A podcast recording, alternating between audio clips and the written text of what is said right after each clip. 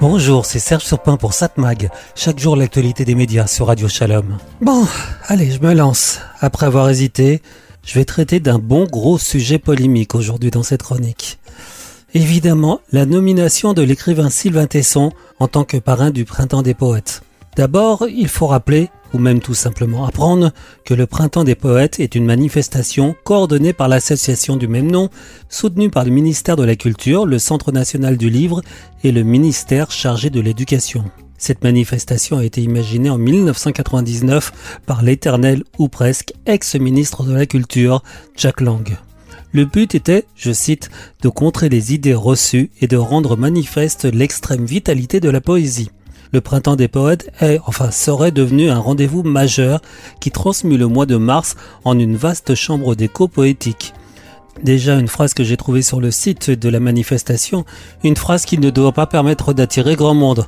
Et je pense pas non plus me tromper en disant que cette manifestation n'était connue que par une petite minorité de personnes qui s'intéressent au sujet, la poésie.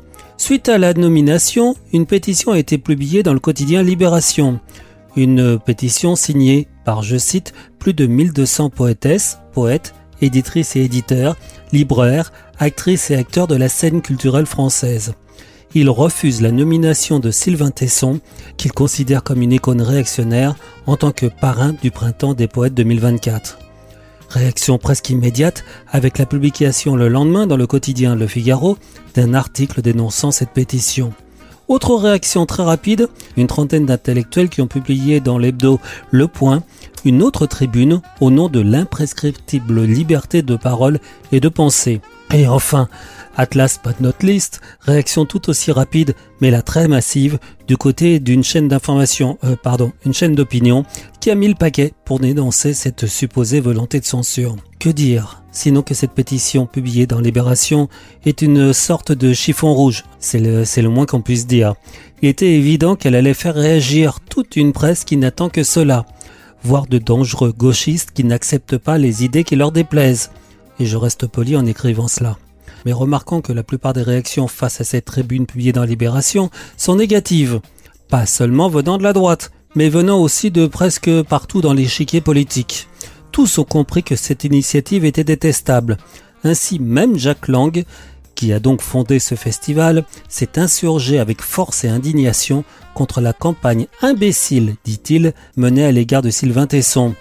Un tel crétinisme est une insulte à la poésie qui, par excellence, est libre et sans frontières. Je rappelle que je cite la réaction de l'ancien ministre publiée sur X, un réseau social qui, entre parenthèses, laisse passer tant d'écrits autrement plus polémiques.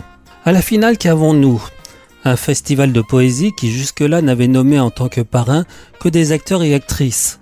La première personne qu'ils choisissent en sortant de ce registre est quand même une personnalité certes très talentueuse, mais euh, on va dire un peu polémique. Quel que soit son talent, il est évident que le petit milieu qui suit cette manifestation allait réagir. On dirait même que ça a été fait exprès. On a aussi une pétition qui donne des armes à tous ceux qui dénoncent l'intolérance et le wokisme d'une certaine gauche. évidemment, on a la presse d'opinion qui réagit pas comme prévu. On a une polémique qui se développe à la vitesse de l'éclair. On a un écrivain qui certes n'est pas de gauche, mais de là à le traiter d'extrémiste, c'est lui attirer la sympathie de presque tout le monde. On a une manifestation qui jusque-là était presque totalement inconnue et qui ne l'est plus, en tout cas pour quelques jours. Il est évident que cette polémique sera rapidement oubliée, chassée par une autre polémique, tout aussi futile. Je dis futile, mais non. On voit que certains, sous prétexte de lutter contre les extrêmes, leur donnent raison en se montrant tout aussi extrémistes. Mais là, rien d'étonnant, d'autant que certains médias prennent plaisir à remuer... Euh, enfin, vous voyez ce que je veux dire. 7 Mag, l'actu des médias. Avant la télévision ce soir sur la TNT vers 21h. Sur TF1, une série suspense, Rivière perdue. Sur France de Cache Investigation, Travail de malade, Maladie du travail. France 3, la série policière, Meurtre A. Cette fois-ci, meurtre dans les trois vallées. France 5, un magazine Sciences et Techniques, l'Odyssée Double, un œil dans les étoiles. M6, ta ta ta les aventuriers de l'Arche perdue, le film d'aventure évidemment. Arte propose à 20h55 une série suspense. Après le verdict, les jurys mènent l'enquête. À l'issue d'un procès au cours duquel une femme était jugée pour meurtre, une des membres du jury remet en question le verdict de non-culpabilité. Mais j'aurais tendance à vous conseiller, je vous rappelle que je vous conseille en général des programmes pas forcément les plus suivis, mais les plus intéressants qu'il faut mettre en exergue. Donc j'aurais tendance à vous conseiller de regarder ce soir sur Arte à 23h15 Charlotte Salomon, La jeune fille et la vie. Entre 1940 et 1942, Charlotte Salomon, une jeune fille juive berlinoise exilée dans le midi de la France, a raconté la vie de sa famille en gouache. Donc un documentaire sur Charlotte Salomon, le soir même où Audrey Tautou est à la scène musicale à Boulogne-Billancourt pour présenter la dernière de la pièce Charlotte, d'après l'œuvre de Charlotte Salomon et le roman Charlotte de David Fonkinos. En 1943, dans le sud de la France, une jeune femme juive allemande se présente chez un médecin et lui confie un carton. À l'intérieur, il découvre le travail qu'elle vient d'accomplir en un an et demi. 1300 peintures, des centaines de pages de texte et des titres de musique, comme dans un livret d'opéra. Charlotte Salomon y raconte sa vie et celle de sa famille.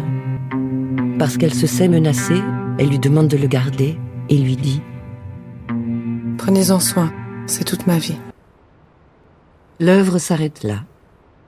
Le 8 septembre 1943, les troupes allemandes occupent Nice. Deux semaines plus tard, Charlotte et son mari sont dénoncés, arrêtés et déportés à Auschwitz. Charlotte Salomon meurt à 26 ans, enceinte de 5 mois. Donc je vous conseille de regarder ce soir à 23h15 sur Arte ou alors en replay sur la plateforme arte.tv le documentaire Charlotte Salomon, la jeune fille et la vie.